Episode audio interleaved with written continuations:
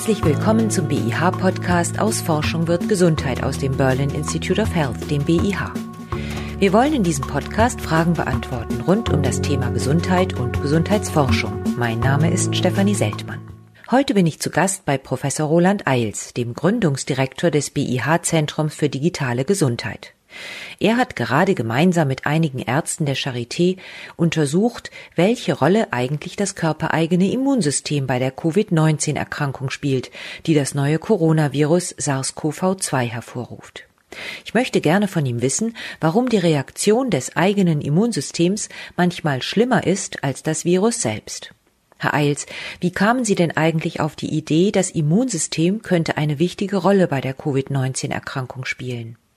Nun, diese Idee entstand aus Beobachtungen an unseren Patienten, dass die initialen Krankheitsverläufe ja recht ähnlich sind. Das heißt, man hat oftmals Symptome, aber auch manchmal symptomfreie Verläufe, die die ersten sieben Tage relativ ähnlich verlaufen. Und man hat beobachtet, dass in einem Zeitfenster ungefähr sieben bis neun Tage nach Auftreten der ersten Symptome die Patienten sich in zwei Richtungen weiterentwickelt haben. Der Großteil der Patienten glücklicherweise ging in eine Erholungsphase und Genesungsphase Übergangsphase, wohingegen ein kleinerer Anteil von so 10 bis 15 Prozent der Patienten in einen teilweise dramatisch erschwerten Krankheitsverlauf hineinliefen.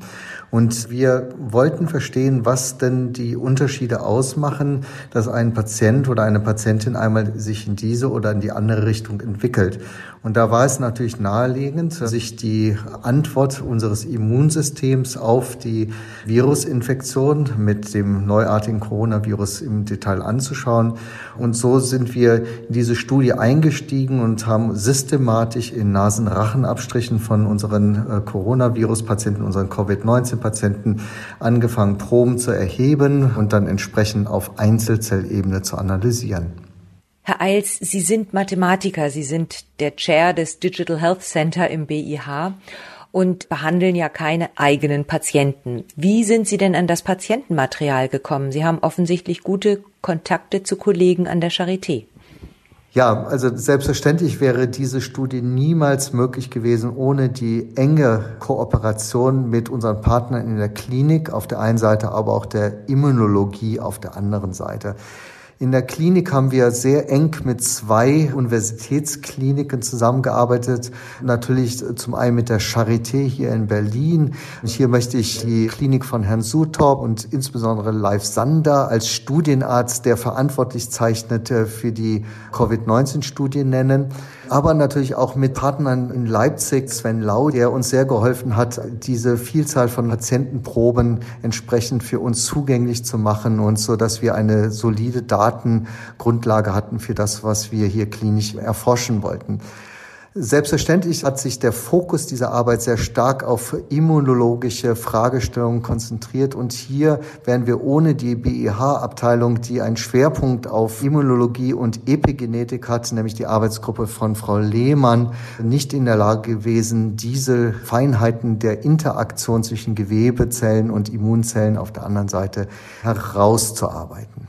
Und die Patienten haben die da auch gern eingewilligt? Ja, also unsere Erfahrung ist ja, dass die Patienten sehr gerne an solchen klinischen Studien teilnehmen, wenn sie, wie in diesem Falle, mit einem minimalen Aufwand für die Patienten versehen sind. Das heißt, ein Nasenrachenabstrich ist etwas, was in der Routinediagnostik bei Patienten ständig gemacht werden und so dass die Patienten natürlich in der Regel sehr gerne bereit sind, ihren Beitrag dazu leisten zu können, dieser Pandemie weiter zu bekämpfen. Jetzt haben Sie schon gesagt, es waren also Abstriche aus Nasen und Rachen. Was haben Sie denn dann mit diesen Proben gemacht? Die Logistik in der Tat, diese Patientenproben zu untersuchen, war extrem aufwendig zu etablieren. Der Grund dafür ist, dass ein Nasenrachenabstrich dieser Patienten nach Aufklärung der Patienten durch einen Arzt vor Ort durchgeführt wird und dann in unsere Hände übergeben werden muss, äh, sodass wir diese Proben entsprechend weiter prozessieren können. Man muss dabei wissen, dass diese Proben sehr sensitiv sind. Wir untersuchen ja die Antwort der Gene in diesen Proben das heißt das sogenannte Transkriptom. Und wir wissen nun, dass dieses Transkriptom eben auch sehr instabil ist. Das heißt, wenn man diese Proben für ein bis zwei Stunden auch nur unverarbeitet liegen lässt, dann wird die Qualität dieses Transkriptoms so schlecht sein, dass wir daraufhin nur sehr schwer Untersuchungen durchführen müssen. Das heißt, dieses Material muss sehr frisch und sofort an einen Mitarbeiter, eine Mitarbeiterin aus meinem Labor übergeben werden. Und dann kommt als zweiter Schwernisgrund hinzu, dass das natürlich hochinfektiöse Proben sind, die natürlich nur unter den höchsten Sicherheitsstandards in den sogenannten S3-Labors prozessiert werden können. Und dafür mussten meine Mitarbeiter, meine Mitarbeiterin erst einmal eingeführt werden in die Arbeit im S3-Labor, dafür trainiert werden und nach einer initialen Testphase waren sie überhaupt erst autorisierte, diese Proben im sogenannten S3-Labor entsprechend zu prozessieren.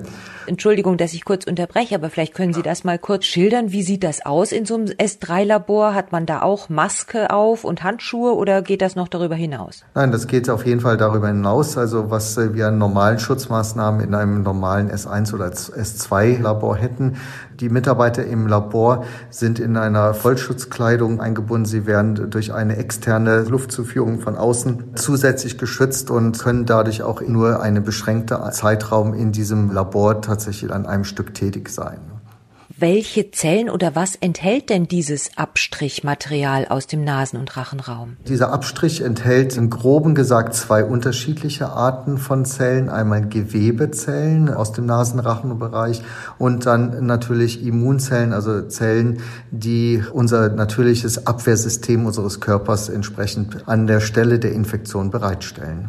Und die Viren sind da ja auch irgendwo drin. Wo haben Sie die denn dann eigentlich entdeckt? Sind die in allen Zellen drin? Ja, in der Tat finden wir natürlich das Virus sowohl außerhalb der Zelle in unserem Proben als auch natürlich innerhalb der Zellen.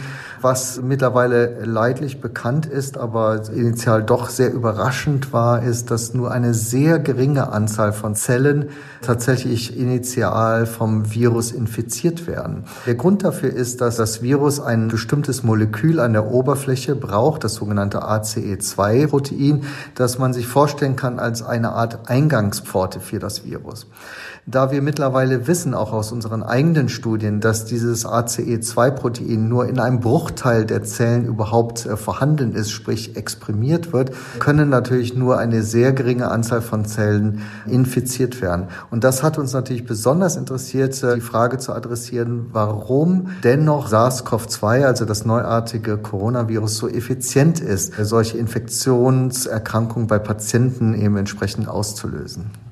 Und wie sind Sie dann vorgegangen, um das herauszufinden? Und was haben Sie herausgefunden? Nun, was wir gemacht haben, ist, dass wir eine relativ moderne Technologie der sogenannten Einzelzell RNA-Sequenzierung angewandt haben.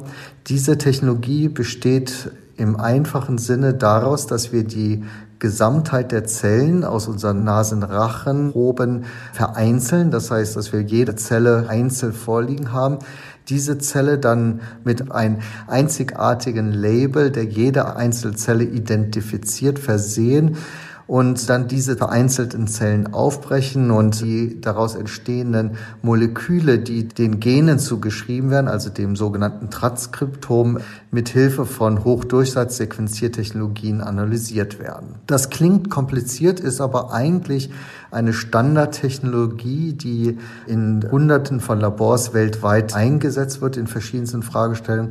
Hier in dem speziellen Fall von unserer Covid-19-Studie war die besondere Herausforderung, dass natürlich all diese Arbeiten im S3 Hochsicherheitslabor durchgeführt werden mussten. Können Sie da eine Zahl nennen? Wie viele Zellen haben Sie insgesamt untersucht? Die Anzahl von Zellen unterscheiden sich von Patient zu Patient. Das liegt sehr daran, welche Probenqualität wir bekommen. Man kann sich natürlich sehr bildlich vorstellen, dass umso rigoroser und robuster man diesen Nasenrachenabstrich vornimmt, umso mehr Zellen wird man natürlich aus dem Nasenrachenbereich abstreifen. In Zahlen bedeutet das, dass wir in der Regel um die 1000 bis 10.000 pro Probe und Patient gewinnen konnten, so dass wir mittlerweile fast eine halbe Million von einzelnen Zellen von unseren Coronavirus-Patienten gewinnen und analysieren konnten. Jetzt haben Sie eben schon gesagt, das Virus braucht unbedingt diesen ACE2-Rezeptor, um in die Zellen zu gelangen. Und Sie haben sich ja besonders für das Immunsystem interessiert. Ist denn dieser ACE2-Rezeptor auch auf den Immunzellen drauf? Also zunächst ist der ACE2-Rezeptor vor allen Dingen auf den Gewebezellen, also den Epithelzellen exprimiert. Wir finden ihn auch in geringer Anzahl auf Immunzellen, aber wir haben keinerlei Befunde, dass die Immunzellen selber direkt infizierbar sind durch das neuartige Coronavirus. Das heißt, Sie müssen sich vorstellen, dass zunächst einmal die Gewebezelle infiziert wird und dann als Antwort darauf unser körpereigenes Abwehrsystem in der Natur so ausgerichtet ist, dass diese Zelle Signale aussendet, mit deren Hilfe den Immunzellen signalisiert wird, dass diese Zelle infiziert ist und damit dann auch Immunzellen anlockt, die dann interagieren, wechselwirken mit den infizierten Gewebezellen, um dann effizient diese infizierten Zellen abzutöten, sodass sich das Virus nicht weiter im Körper verbreiten kann. Das wäre also sozusagen die Vorstellung, wie man sich das ja auch wünscht, dass das Immunsystem zu Hilfe kommt und die befallenen Zellen abtötet und damit sozusagen die Erkrankung auch beendet.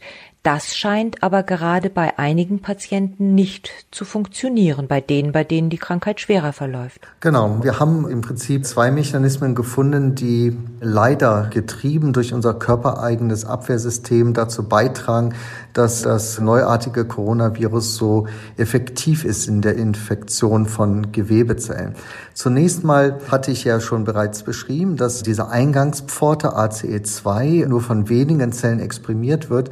Und diese Zellen werden dann eine antivirale Antwort starten, die dann wiederum in den Immunzellen dazu führt, dass sie einen bestimmten Faktor, in diesem Fall Interferon Gamma, ausschütten die dann wiederum in den Gewebezellen in einer Rückkopplungsschleife dazu führen, dass diese Eingangspforte, dieses ACE2-Protein stärker exprimiert wird.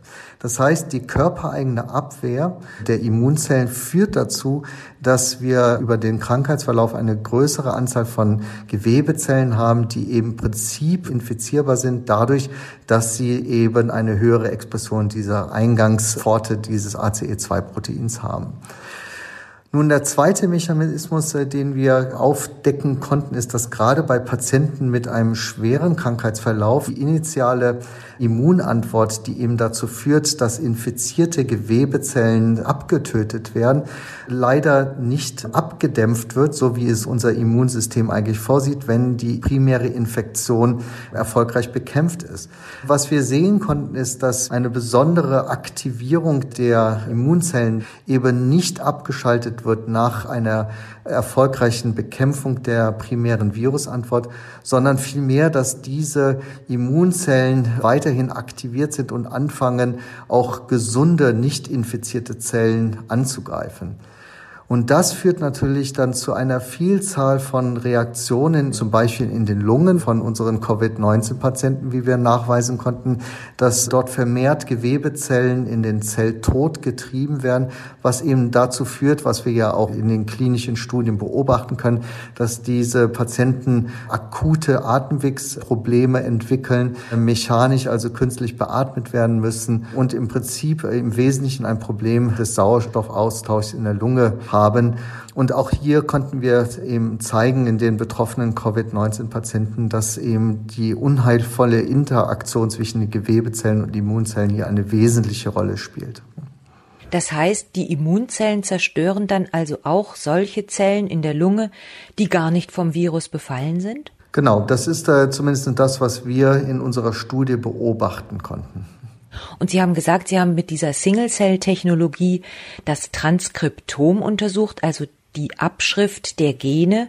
Damit konnten Sie sozusagen untersuchen, welche Gene aktiv sind und anhand dieser Aktivitätsanalyse Rückschlüsse darauf ziehen, was tatsächlich in den Zellen vor sich geht.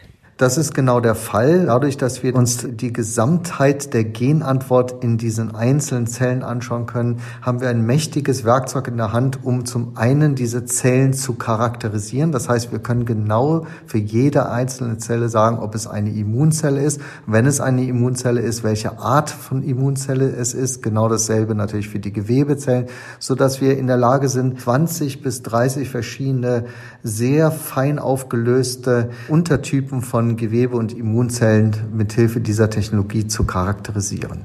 Und jetzt war ja eigentlich die Frage, welche Rolle spielt das Immunsystem bei Covid-19-Erkrankungen? Und jetzt haben Sie gesagt, die Antwort liegt darin, dass es in einigen Fällen überschießt, also die Immunantwort gar nicht mehr aufhört, sondern ganz im Gegenteil eine heftige Entzündungsantwort auslöst, die dann zu allen möglichen schlimmen Folgen führt. Aber die eigentliche Frage ist ja jetzt, bei wem überschießt das Immunsystem? Konnten Sie denn da auch Antworten drauf finden? Wann oder unter welchen Voraussetzungen läuft es denn so schief oder in die falsche Richtung? Ja, das ist in der Tat eine sehr wichtige und sehr spannende Frage, die wir leider nur sehr begrenzt mit Hilfe unseres doch sehr beschränkten Datensatzes beantworten konnten. Zur Erinnerung, wir haben diese Studie in weniger als 30 Patienten durchgeführt, natürlich auf einer unglaublich breiten Datenbasis, was die Anzahl der Zellen und die Charakterisierung dieser Zellen auf höchstem Niveau anbetrifft. Jedoch, um diese Frage zu beantworten, dass wir im besten Falle bei einer Erstpositivtestung, also ein Patient kommt mit Symptomen bei uns in die Ambulanz, es wird ein SARS-CoV-2-Test durchgeführt, der dann positiv ausfällt. Und wir dann eine Probe sehr früh nehmen würden, die uns dann vorhersagen lassen würde, ob dieser Patient, diese Patientin einen schweren oder eher einen moderaten Krankheitsverlauf haben würde, das wäre natürlich unglaublich hilfreich auch für die Versorgung und Prävention von schweren Krankheitsverläufen von diesen Patienten. Das ist uns leider auf dieser Datenbasis nicht gelungen. Was wir aber in der Tat leisten können, ist, dass basierend auf unserer Studie wir genau beschreiben können, wie dieses Überschießen der Immunantwort in diesen Patienten mit den schweren Krankheitsverläufen aussieht und wir nun vorschlagen können, mit welchen Medikamenten, die es auch teilweise schon im Zulassungsprozess entweder gibt oder schon zugelassen sind für andere virale Erkrankungen, wie diese Medikamente gezielt eingesetzt werden können, um diese unheilvolle Interaktion zwischen den Immunzellen auf der einen Seite und den Gewebezellen auf der anderen Seite zu brechen. Ja, das würde mich natürlich auch interessieren. Wie könnte man das denn nun nutzen? Die nächste Stufe wäre natürlich, dass wir jetzt äh, basierend auf unseren Befunden eine klinische Studie an Covid-19-Patienten durchführen, um eben nach allen Regeln der Kunst einer klinischen Studie zu beweisen oder zu validieren, dass mithilfe dieser Medikamente gerade bei Patienten mit schweren Krankheitsverläufen wir einen Behandlungserfolg erzielen können. Nun, glücklicherweise fehlen uns dafür zurzeit die Patienten, um solche klinischen Studien durchzuführen. Das ist ja ein großartiger Erfolg auch unserer Pandemiebekämpfung in Deutschland, ne? sodass dieses Ergebnis zunächst mal eine Hypothese darstellt, die dann für zukünftige, hoffentlich nicht auftretende Pandemiewellen des neuartigen Coronaviruses dann entsprechend eingesetzt werden können. Aber man würde sich vielleicht so vorstellen, dass man versucht, die überschießende Immunantwort etwas zu dämpfen, also jetzt als Laie gesprochen, Cortison zu geben? Das ist ein zweischneidiges Schwert. Also die Immunantwort wird ja benötigt zur erfolgreichen Krankheitsbekämpfung. Das heißt, wenn man natürlich bei Patienten mit überschießender Immunantwort das Immunsystem allgemein dämpft, könnte es natürlich uns schützen vor einem überschießenden Immunsystem. Jedoch würde es natürlich auch die heilende oder protektive Wirkung der Immunantwort im Prinzip natürlich gleichzeitig auch wegfahren. Das heißt, so unspezifisch würden wir natürlich nicht vorgehen, sondern wir würden ganz spezifisch spezifisch die Interaktion, die wir in dieser Studie gefunden haben zwischen Gewebe und Immunzellen, ganz gezielt stören. Und wir wissen exakt, welche Interaktionsachse zwischen welchen Proteinen auf der Immunzellseite mit welchen Molekülen oder Proteinen auf der Gewebezellseite hier für ein überschießendes Immunsystem verantwortlich sind. Und wir wissen auch, welche Medikamente dafür gezielt eingesetzt werden können. Also das könnte man heute schon testen. Sie haben Sie ja schon gesagt, in Deutschland sind die Zahlen glücklicherweise sehr, sehr günstig. Aber in anderen Ländern, man hört von den USA, man hört aus Brasilien oder aus Russland schlimmere Zahlen. Diese äh, Kollegen könnten ja vielleicht schon von Ihren Ergebnissen jetzt bei dieser ersten Welle profitieren? Ja, absolut. Also wir glauben sicher, dass unsere Befunde hier maßgeblich dazu beitragen können, gezielt einzugreifen, gerade bei Covid-19-Patienten mit schweren Krankheitsverläufen. Wir haben aus diesem Grund die Ergebnisse unserer Studie auch sofort veröffentlicht auf sogenannten Preprint-Servern, wo sie für die Fachcommunity und die allgemeine Community zur Verfügung stehen. Und jetzt müssen wir schauen, ob diese Ergebnisse aufgegriffen werden von insbesondere klinischen Partnern in solchen Ländern, die noch mittendrin stecken in einem sehr schweren Pandemieverlauf wie die beiden genannten Länder USA, Brasilien, aber auch andere Länder. Herr Eils, Sie haben schon gesagt, Sie hatten nur 30 Patienten oder sogar noch weniger. Trotzdem haben Sie ja unterschiedliche Patienten untersucht und haben vielleicht Hinweise oder erste Erkenntnisse darüber über andere Auffälligkeiten der Covid-19-Pandemie. Man hat gesehen, dass Männer häufiger schwer erkranken als Frauen. Man hat gesehen, dass häufiger ältere Menschen schwer erkranken als jüngere Menschen.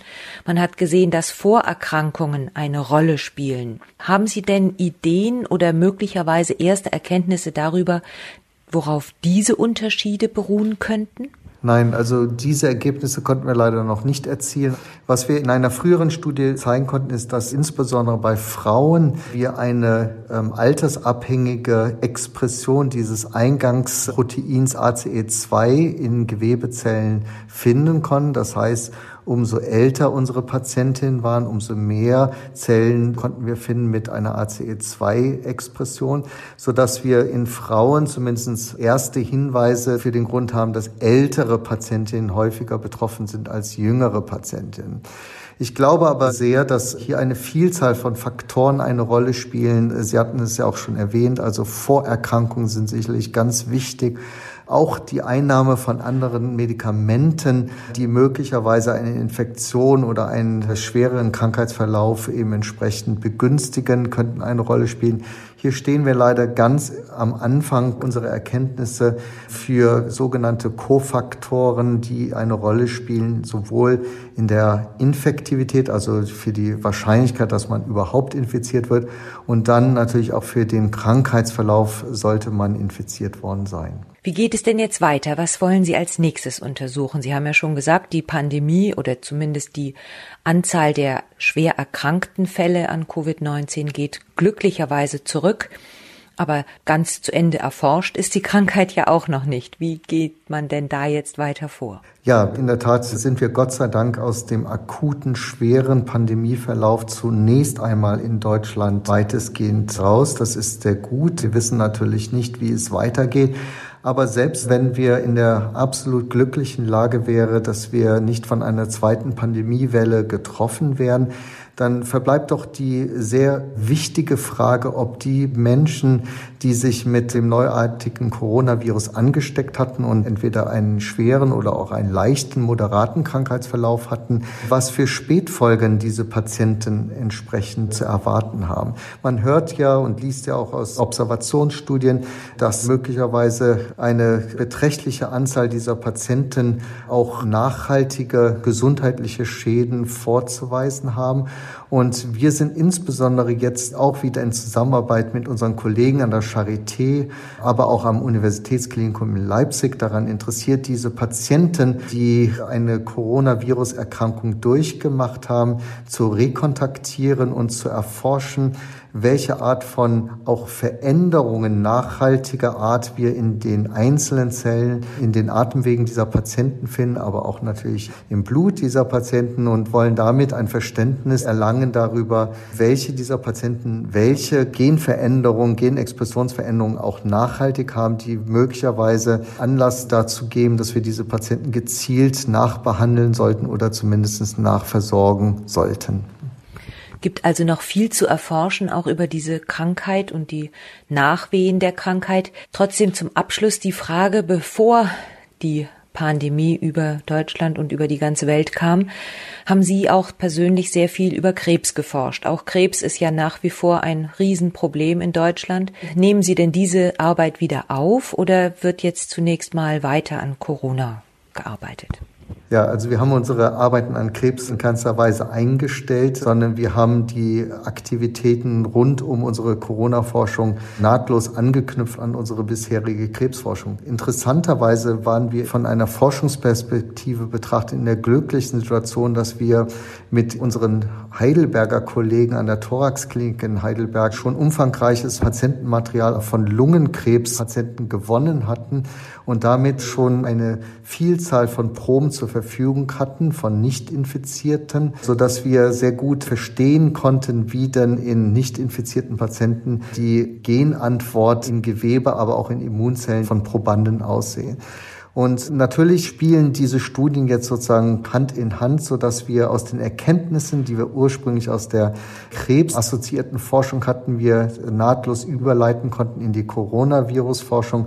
Und wir hoffen uns jetzt auch über grundlegende Krankheitsmechanismen, die wir in unseren infizierten Patienten verstehen, auch ein grundlegendes Verständnis dazu erlangen können, wie die Interaktion von Immunzellen und Gewebezellen, die auch bei Krebs natürlich eine unglaublich große Rolle spielen, zu einem Krankheitsverlauf beitragen. Also im weitesten Sinne systembiologisch forschen, also an Problemen wie dem Immunsystem, das sowohl bei Krebs als auch bei Covid-19 eine Rolle spielt. Unbedingt, ja. Dann vielen Dank, Herr Eils, für dieses Gespräch und bleiben Sie gesund und natürlich viel Erfolg weiter bei Ihrer Forschung. Ja, vielen Dank für dieses Interview. Und das war der BIH Podcast aus Forschung wird Gesundheit aus dem Berlin Institute of Health. BIH-Chair Roland Eils erklärte, warum das eigene Immunsystem so gefährlich werden kann bei der Infektion mit dem neuen Coronavirus. Falls auch Sie eine Frage zur Gesundheit oder zur Gesundheitsforschung haben, schicken Sie sie gerne an podcast.behealth.de. Tschüss und bis zum nächsten Mal, sagt Stefanie Seltmann.